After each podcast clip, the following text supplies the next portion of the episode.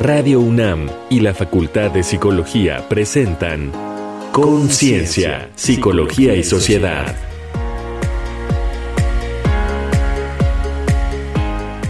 Maltrato. ¿Qué precio paga nuestro cerebro? ¿Qué tal? Sean todas las personas bienvenidas al programa de Conciencia, Psicología y Sociedad a través de Radio UNAM. Yo soy Frida Saldívar y en esta ocasión tenemos aquí en los micrófonos también a la doctora Laura Ramos Languren. Qué gusto, Laura, tenerte aquí con nosotros en el programa. ¿Qué tal, Frida? ¿Qué tal a quienes nos escuchen? Pues muy emocionada de entender en este programa, que van a escucharlo con nuestra super invitada, pues qué pasa en nuestro cerebro cuando sufrimos maltrato o cuando maltratamos a alguien más. Entonces, pues dispónganse a escucharlo y cualquier duda, pues saben que pueden contactarnos en nuestras redes sociales. Así es, tanto en Facebook, la red social ahora llamada X, como también en el correo de voz de Radio UNAM, que es el 55 56 23 32 81. Les repito, 55 56 23 32 81. Y en las redes sociodigitales, bueno, tanto de Radio UNAM como de la facultad, ahí nos pueden encontrar. Así que escuchemos el siguiente Ecos de la Gente. Es un Vox Populi para conocer la opinión de más personas en torno a este tema. Ecos de la Gente.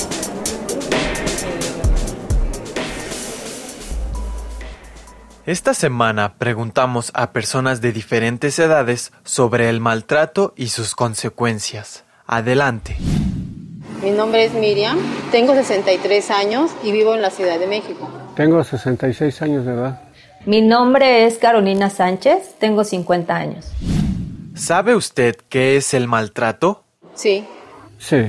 Sí, el maltrato es cuando un ser humano abusa de otro ¿Alguna vez has sido una persona que ha sufrido maltrato? Sí, bueno, yo sufrí maltrato desde mi infancia. Pues fue maltrato físico y psicológico. Sí. Pues eh, entre, entre, jóvenes, cuando éramos jóvenes, me robaba mis cosas, pero era, era por el comportamiento agresivo de esa persona.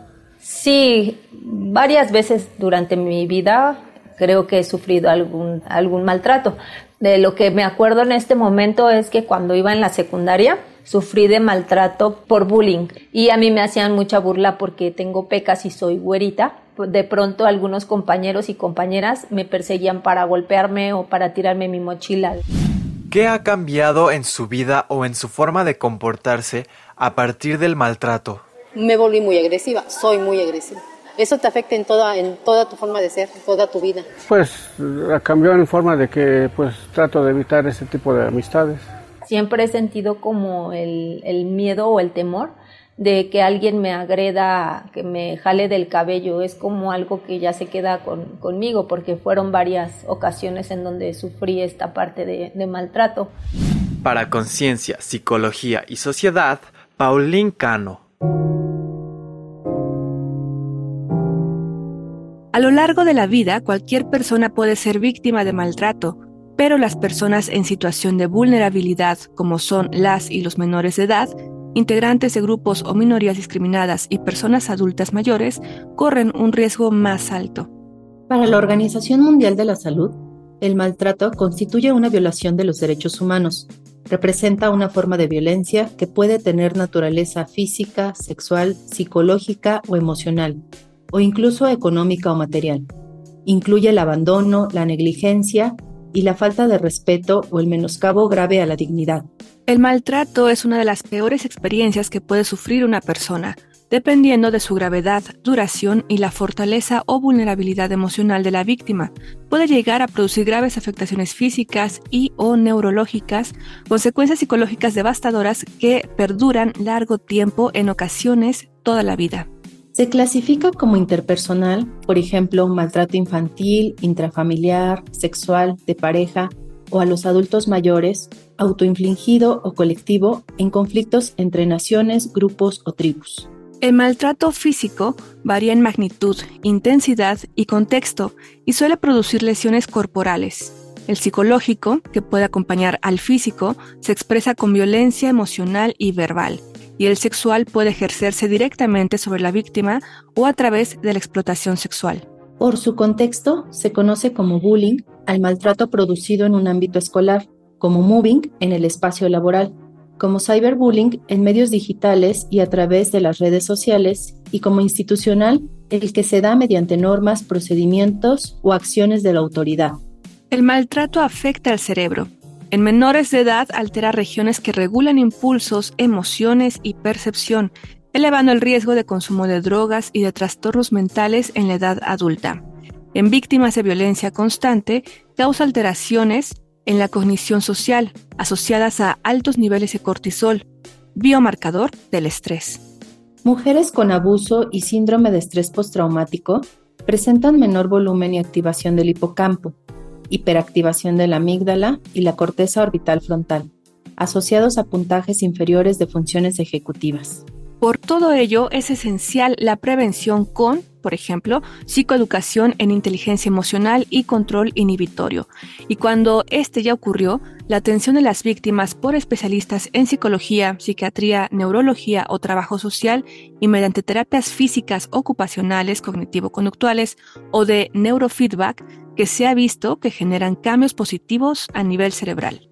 Entonces, ¿qué sucede a nivel cerebral en una persona maltratada? cómo generar conciencia y medidas para prevenir el maltrato, cómo elegir la terapia adecuada para intentar revertir los efectos del maltrato. Para responder estas y otras preguntas nos acompaña Gabriela Orozco Calderón, licenciada, maestra y doctora en psicología por la Facultad de Psicología de la UNAM, donde es docente y jefa de laboratorio de psicobiología y cognición humana. Sus líneas de investigación, en que ha publicado múltiples artículos en revistas indizadas y presentado en foros científicos y de difusión, abarcan la salud mental, la psicobiología y las neurociencias. Bienvenida, doctora. Gracias, es un honor estar aquí con ustedes. Gracias, Gabriela. Y también, bueno, es el gusto de nosotras de poder tenerte aquí en el espacio nuevamente. Y también acabamos de escuchar un Vox Populi interesante donde vemos cierto rango de edad, pero también hacen referencia a que el maltrato, por ejemplo, ha sido en su infancia particularmente, ¿no? Y como lo mencionábamos en la introducción, pues esto genera cambios en su personalidad, incluso pues físicamente, cognitivamente en el cerebro. ¿Cómo poder ahondar en estas cuestiones sobre el maltrato, Gabriela? Sí, bueno, el maltrato lo podemos sufrir cualquiera de nosotros, ¿no? En cualquier etapa de nuestra vida. Pero vaya, si se sufre en la infancia, puede tener consecuencias a largo plazo. Se puede afectar el desarrollo cerebral en diferentes regiones del cerebro. Si en estos periodos sensibles se sufre este maltrato, se puede afectar a largo plazo, incluso hasta la adultez, ¿no? Y en el transcurso de toda la adultez, estas conexiones y estructuras cerebrales. Existen dos periodos de sensibilidad, uno temprano en la infancia, cuando los niños están sobreproduciendo conexiones entre las neuronas por medio de conexiones sinápticas que les llamamos, y el otro va a venir en la época de la pubertad, cuando el cerebro está podando, cuando este cerebro se está especializando, ¿no? Si a esto le agregamos un individuo que está en un entorno en el cual está siendo maltratado, va a haber un esfuerzo extra de este cerebro, de este sistema nervioso para poder apoyar la supervivencia del individuo en estos entornos anómalos. Es bien sabido que el cerebro, que el sistema nervioso se conecta para la edad adulta basándose en las experiencias que se tienen en la infancia. Entonces, efectivamente, lo que estaban diciendo en el Vox Populi, a partir de esas experiencias cambiaron esos cerebros, lo que llevó y determinó cómo se están comportando actualmente. Esta persona que decía, y ahora yo soy muy agresiva, justamente esa es una de las consecuencias del maltrato, ¿no? Sin embargo, tenemos como dos posturas, ¿no?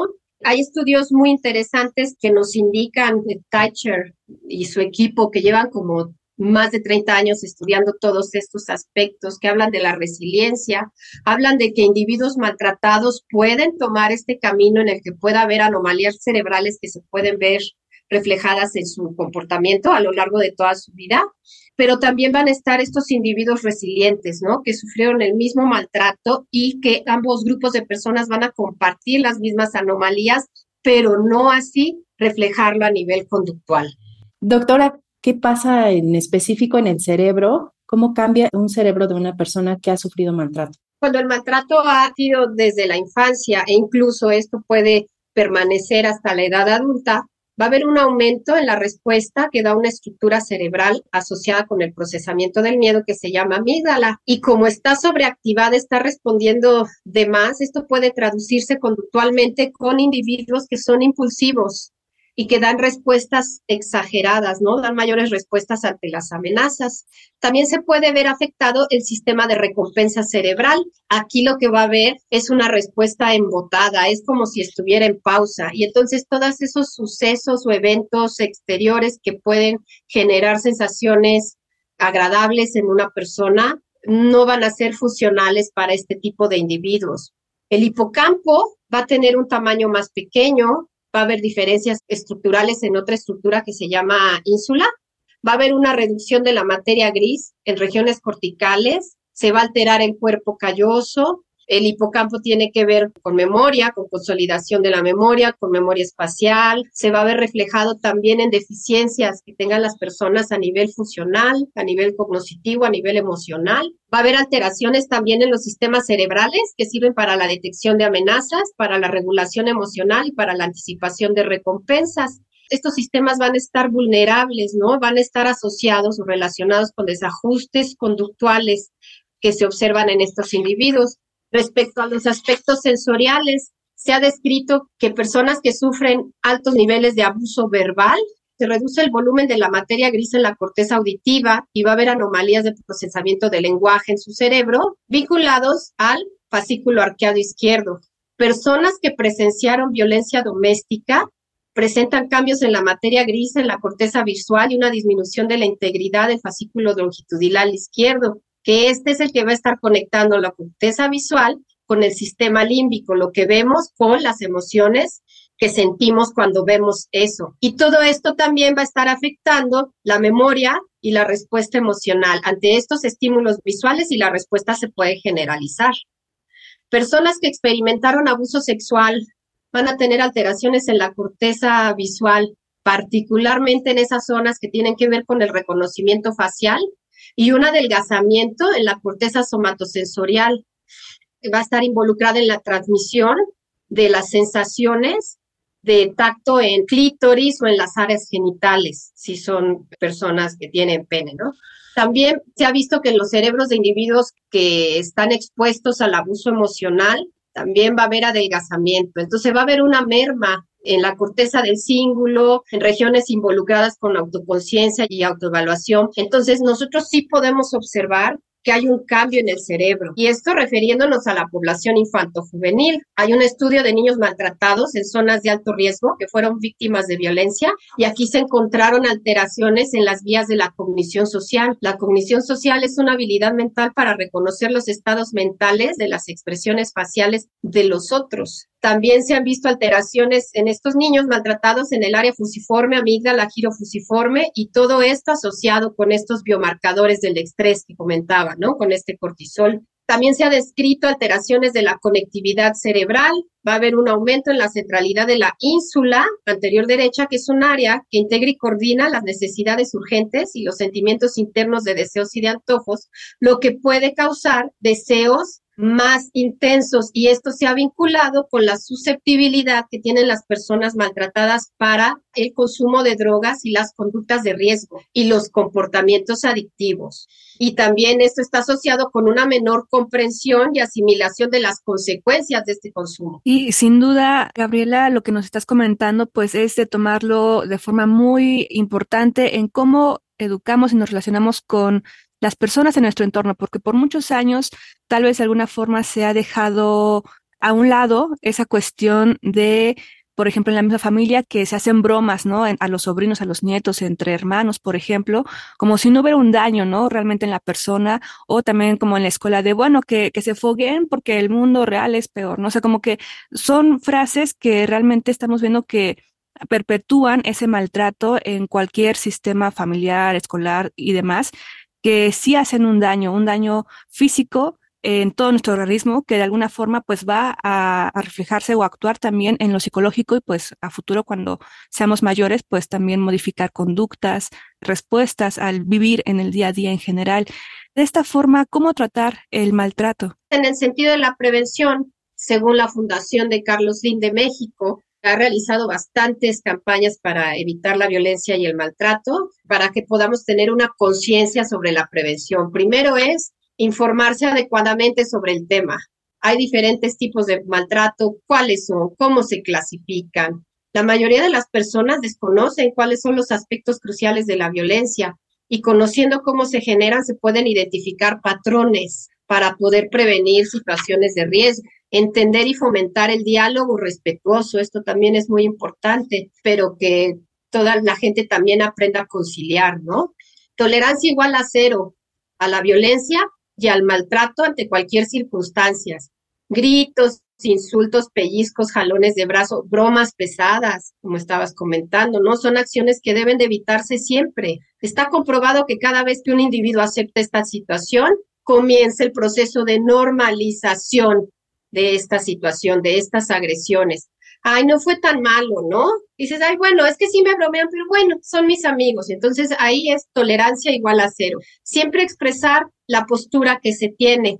La violencia psicológica puede estar camuflada bajo distintas formas y es más frecuente de lo que se cree porque son de pequeñas bromas, pero entonces tenemos que pensar diferente para expresarnos con firmeza, respeto y claridad. Gaby, pues sí, justo es importante el tratamiento hacia personas que han sufrido maltrato, pero también yo creo que hacia los maltratadores. Y bueno, en este sentido, a mí me gustaría que nos comentaras sobre las evidencias que existen de los tratamientos de psicología basada en evidencias, justamente cómo cambian el cerebro de las personas maltratadas y también pues que nos digas a dónde se puede acudir, a dónde se puede tener más información sobre esta temática porque seguro muchos de los que nos escuchan se van a sentir identificados, identificadas y van a querer buscar esta información.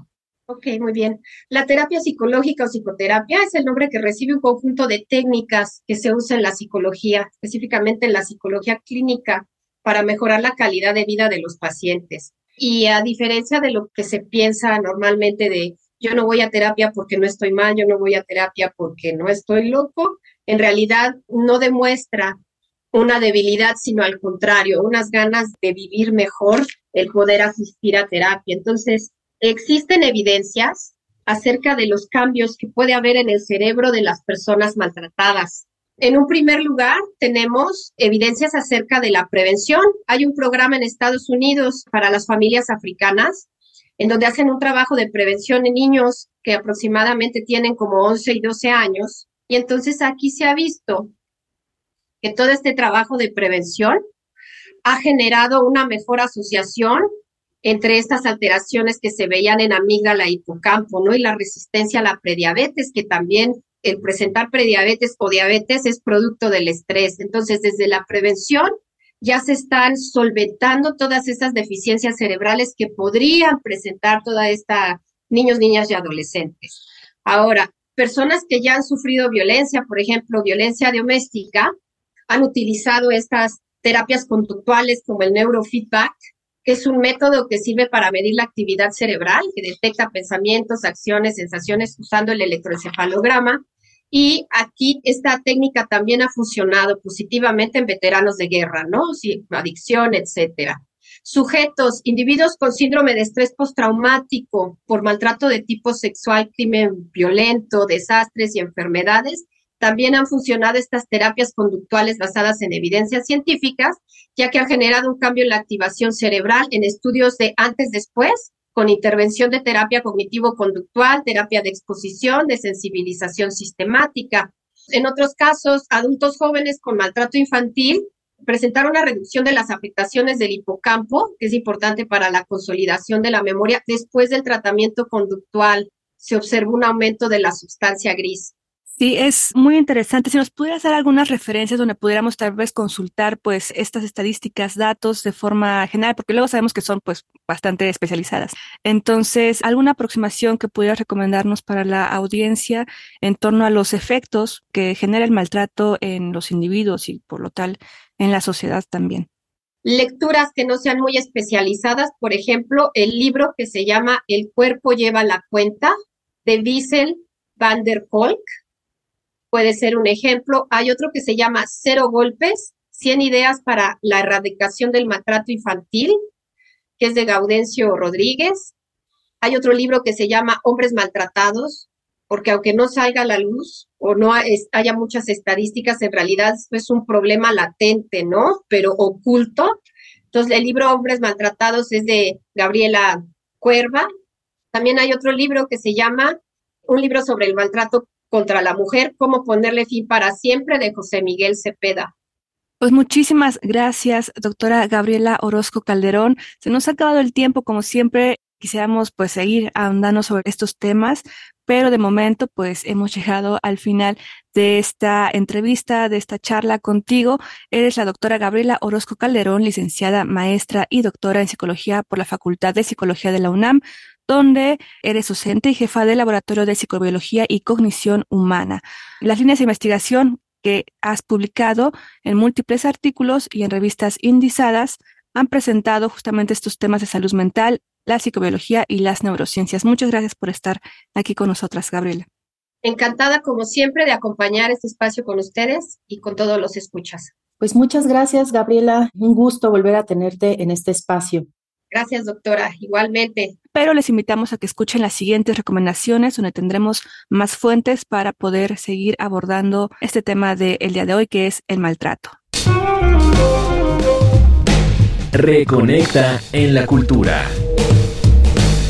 En su novela epistolar El color púrpura, Alice Walker cuenta la vida de dos hermanas que comparten memorias y la esperanza de reencontrarse.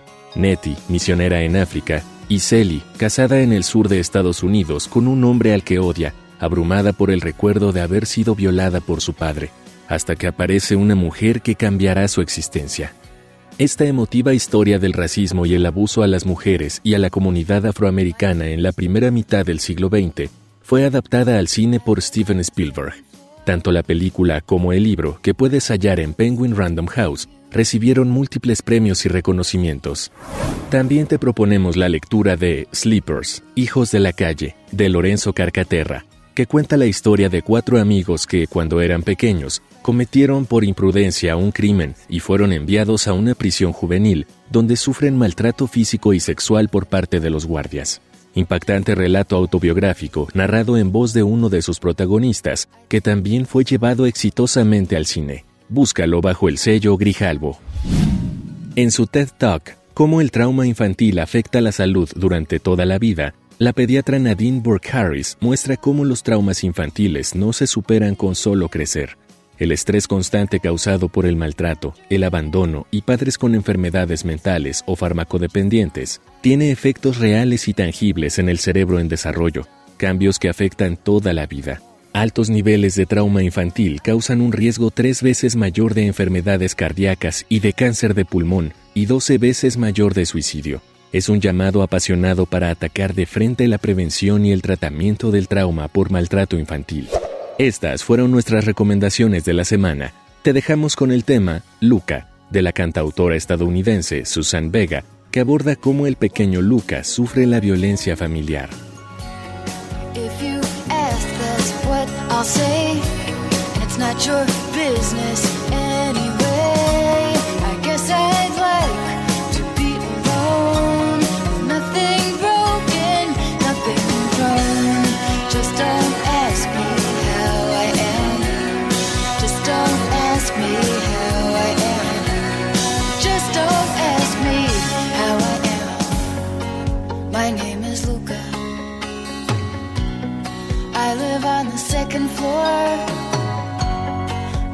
upstairs from you. Yes, I think you've seen me before. If you hear something late at night, some kind of trouble, some kind of fight, just don't ask me what it was. Just don't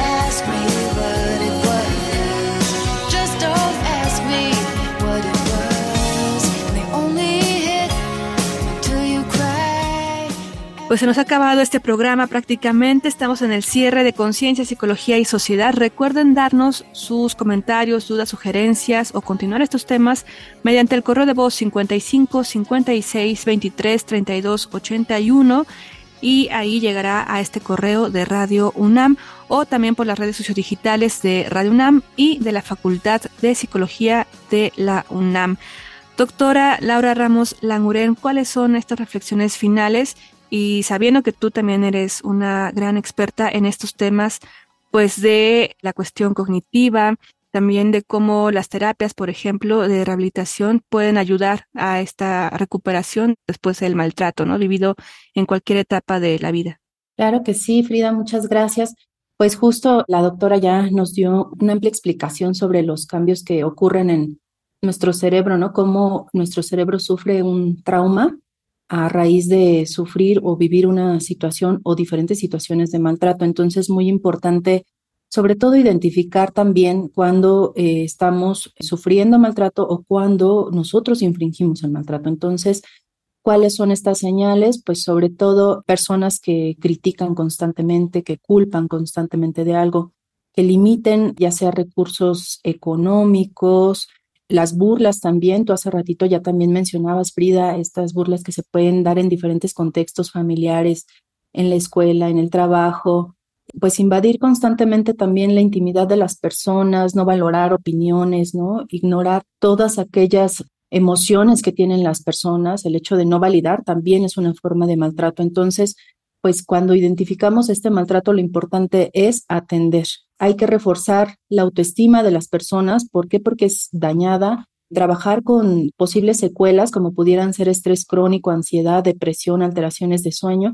Entonces hay que trabajar con ello desde diferentes terapias, como ya bien nos decía la doctora, pues ellas se han demostrado que tienen sustento científico y pues salir sobre todo de estas situaciones de maltrato y tratar de cambiar a través de, de diferentes terapias, pues este sufrimiento que ha tenido pues la persona y por ende su cerebro. Muchas gracias. A ti, doctora Laura Ramos Languren. Les agradecemos por su atenta escucha, así como también a todo el equipo de producción que hace posible este programa. Nos sintonizamos en la siguiente emisión de este programa. También les queremos invitar a que puedan escuchar todos los programas que se han realizado a través de estas siete temporadas en la página radiopodcast.unam.mx, donde de alguna forma podemos decir que tenemos ahí ya varios temas relacionados en torno al maltrato, como lo hemos mencionado en este programa, en diversas áreas. Y también si hay algún maltratador, maltratadora, por ejemplo, que se puede identificar con esto, siempre es un momento en el cual se puede hacer alguna reflexión, ¿no?